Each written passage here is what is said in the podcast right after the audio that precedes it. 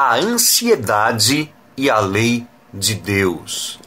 Esse é o nosso assunto de hoje. Eu já falei sobre isso, né? Mas o caso é que eu tenho observado e cada dia mais as pessoas estão ansiosas, tal. Então eu quero trazer uma, uma outra abordagem sobre o mesmo tema, tá? Vamos lá então, a ansiedade e a lei de Deus. Eu vou falar umas coisas aqui, mas fica tranquilo que depois eu, eu vou juntar tudo e, e tudo vai fazer sentido, tá? Eu não sei quando que você está assistindo esse vídeo, mas eu quero te dizer que eu estou em 2020, meu amigo. É, e tá todo mundo ansioso, síndrome disso, daquilo, né? E, sem mais nem menos, por acaso, me apareceu do nada um versículo aqui. Eu tenho um aplicativo da Bíblia que de quando em quando me manda lá um versículo durante o dia. Claro que não foi por acaso, né? Louvado seja Deus. Mas me apareceu hoje lá Mateus 27, Mateus 6, 27, que diz o seguinte: Qual de vós, por mais ansioso que esteja, pode acrescentar um côvado à sua estatura? Eu já vi uma outra versão também que diz: Qual de vós, por mais ansioso que esteja, pode acrescentar um minuto ao seu tempo de vida, uma coisa assim. E se você continuar lendo, vai chegar lá no versículo 31, 31 em diante, que diz o seguinte: olha, não se preocupem dizendo o que vamos comer, ou o que vamos beber, ou o que vamos vestir, pois os pagãos é que correm atrás dessas coisas. Mas o Pai Celestial sabe que vocês precisam delas. Busquem, pois, em primeiro lugar, o reino de Deus e a sua justiça, e todas essas coisas serão acrescentadas a vocês. Portanto, não se preocupem com o amanhã, pois o amanhã trará as suas próprias preocupações. Basta a cada dia o seu próprio mal. Palavras de Jesus Cristo. Deixa o tio falar uma coisa para você. Sempre vai haver uma aflição. Toda época, em todo lugar, traz uma aflição. Outra coisa, a televisão, a mídia em geral, sempre vai dar todo o destaque para essa aflição. Ah, você é aquele que acha que o vírus é uma mentira, que estão inventando. Não, não, não, não disse isso, tá? O vírus existe, vamos todos tomar cuidado e tal. O que eu estou dizendo é que notícia boa não é Notícia. Notícia boa não interessa. Né? Decolou nesta madrugada um avião com destino ao Rio de Janeiro e pousou tranquilamente no aeroporto Santos Dumont. Vamos lá, reportagem. É, aparece o repórter: Olha só, aqui os passageiros estão descendo com as suas malas felizes. Isso não é notícia. Isso não interessa, né? O que interessa é quando cai o avião. Aí vira notícia. Olha, caiu o avião. Tá? Notícia boa nunca foi notícia. Agora a gente esqueceu um pouco. Mas até outro dia, a aflição era com a violência. Né? Existe ladrão, bandido, assassino? Claro que sim. Mas a mídia fazia questão de destacar isso acima de qualquer outra coisa. Quero contar uma historinha que aconteceu comigo há uns anos atrás. Tava tudo bem, tudo bem em casa, todo mundo com saúde, tudo tranquilo, todo mundo empregado. Mas eu comecei a perceber que estava acontecendo alguma coisa esquisita comigo.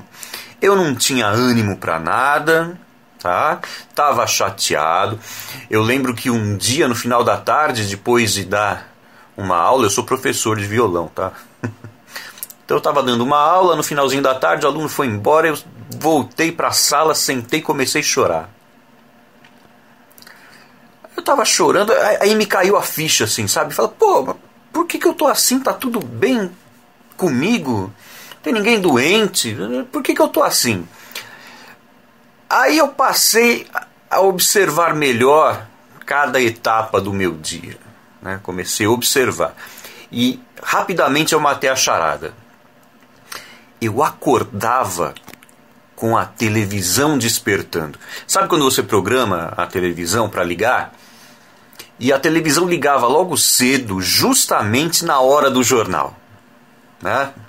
Então a primeira coisa que entrava na minha cabeça logo cedo era a desgraça. Né? A violência, os assaltos, a, as famílias no, no, no, no, velório das vítimas do, do assalto e tal. Naquela época, o crime organizado estava atacando as delegacias, matando o PM, matando o bombeiro. Lembra disso aí, não? Foi uma época terrível. Né? E era uma coisa que eu já não podia fazer nada para ajudar. Né? Além de tudo, tinha aquela sensação de impotência, eu não tinha o que fazer. Né? Ficava lá passivamente assistindo às desgraças sem poder fazer nada. Já foi, o que, que eu ia fazer? Então o que, que eu fiz? Eu programei a televisão num outro canal, né? coloquei na MTV, na época que só passava clipe de música. E aquela sensação foi passando, passando. Uma semana depois eu já estava bem de novo, já não estava mais deprimido. Né? Foi assim, ó, entenda bem, tá? Eu não estou falando que você deve ser um alienado, se isolar da, da realidade, morar numa caverna. Nada disso. Mas olha, cuidado com aquilo que você joga para dentro da sua alma. Hum? Cuidado com aquilo que você joga para dentro da sua alma. Toda a lei de Deus foi dada para o nosso próprio bem, tá? Ninguém me convence do contrário. Toda a lei de Deus foi dada para o nosso bem. Nós não somos salvos por cumprir a lei. É, se nós conseguíssemos cumprir a lei, Cristo não precisaria ter morrido na cruz. Nós não conseguimos cumprir a lei na sua totalidade. Isso apenas Cristo conseguiu. E ele é o nosso substituto. Eu tenho falado sobre isso. Né? Mas nós não devemos é, deixar a lei para lá. O nosso alvo é viver de acordo com a lei de Deus. Esse tem que ser o nosso alvo. Olha só, tem muita gente que nasce e cresce em ambiente religioso e chegando lá em determinada idade se revolta, né? muitas vezes porque viveu num ambiente legalista e nunca conheceu a graça de Deus, mas isso é uma outra história que a gente vai voltar em breve. Mas enfim, a, a, pessoa se rebela e passa a violar a lei de Deus. Aí fica rebelde, né? Então, se ela nunca adulterou, ela vai adulterar. Se ela nunca roubou, ela vai roubar. Aí se envolve com vícios tal. Ela quer violar a lei de Deus. Perceba que Deus não fica mais fraco por causa disso. Deus não se enfraquece quando nós violamos a sua lei. O problema é todo nosso. Tá? Deus não deixa de ser Deus, Deus não fica menos poderoso. Agora, o ser humano, ah, o ser humano se dá mal quando vai contra a lei de Deus. A lei de Deus existe para o nosso próprio bem. Por causa da nossa natureza pecaminosa, muitas vezes é um prazer violar a lei de Deus. Né? Pô, não posso adulterar? Deus é um estraga-prazer, tanta gente me dando mole. Não, meu querido, você não pode adulterar. Mas você não pode adulterar é para o seu próprio bem que Deus deu essa lei, tá? Para o bem da sua alma, da sua consciência, para você poder olhar para sua esposa, para seu marido, para seus filhos e ter paz, tá? E também muitas vezes para se livrar de consequências legais e tal, né? E muitas vezes para se livrar até da própria morte, né? Tem uh, o provérbio Provérbio 6, versículo 34, diz assim, olha: Porque o ciúme enfurece o marido, e ele não terá compaixão no dia da vingança. Ah, a instrução de Deus é sempre visando o nosso próprio bem. Mas o tema aqui é ansiedade, ansiedade e a lei de Deus. O que diz a lei de Deus?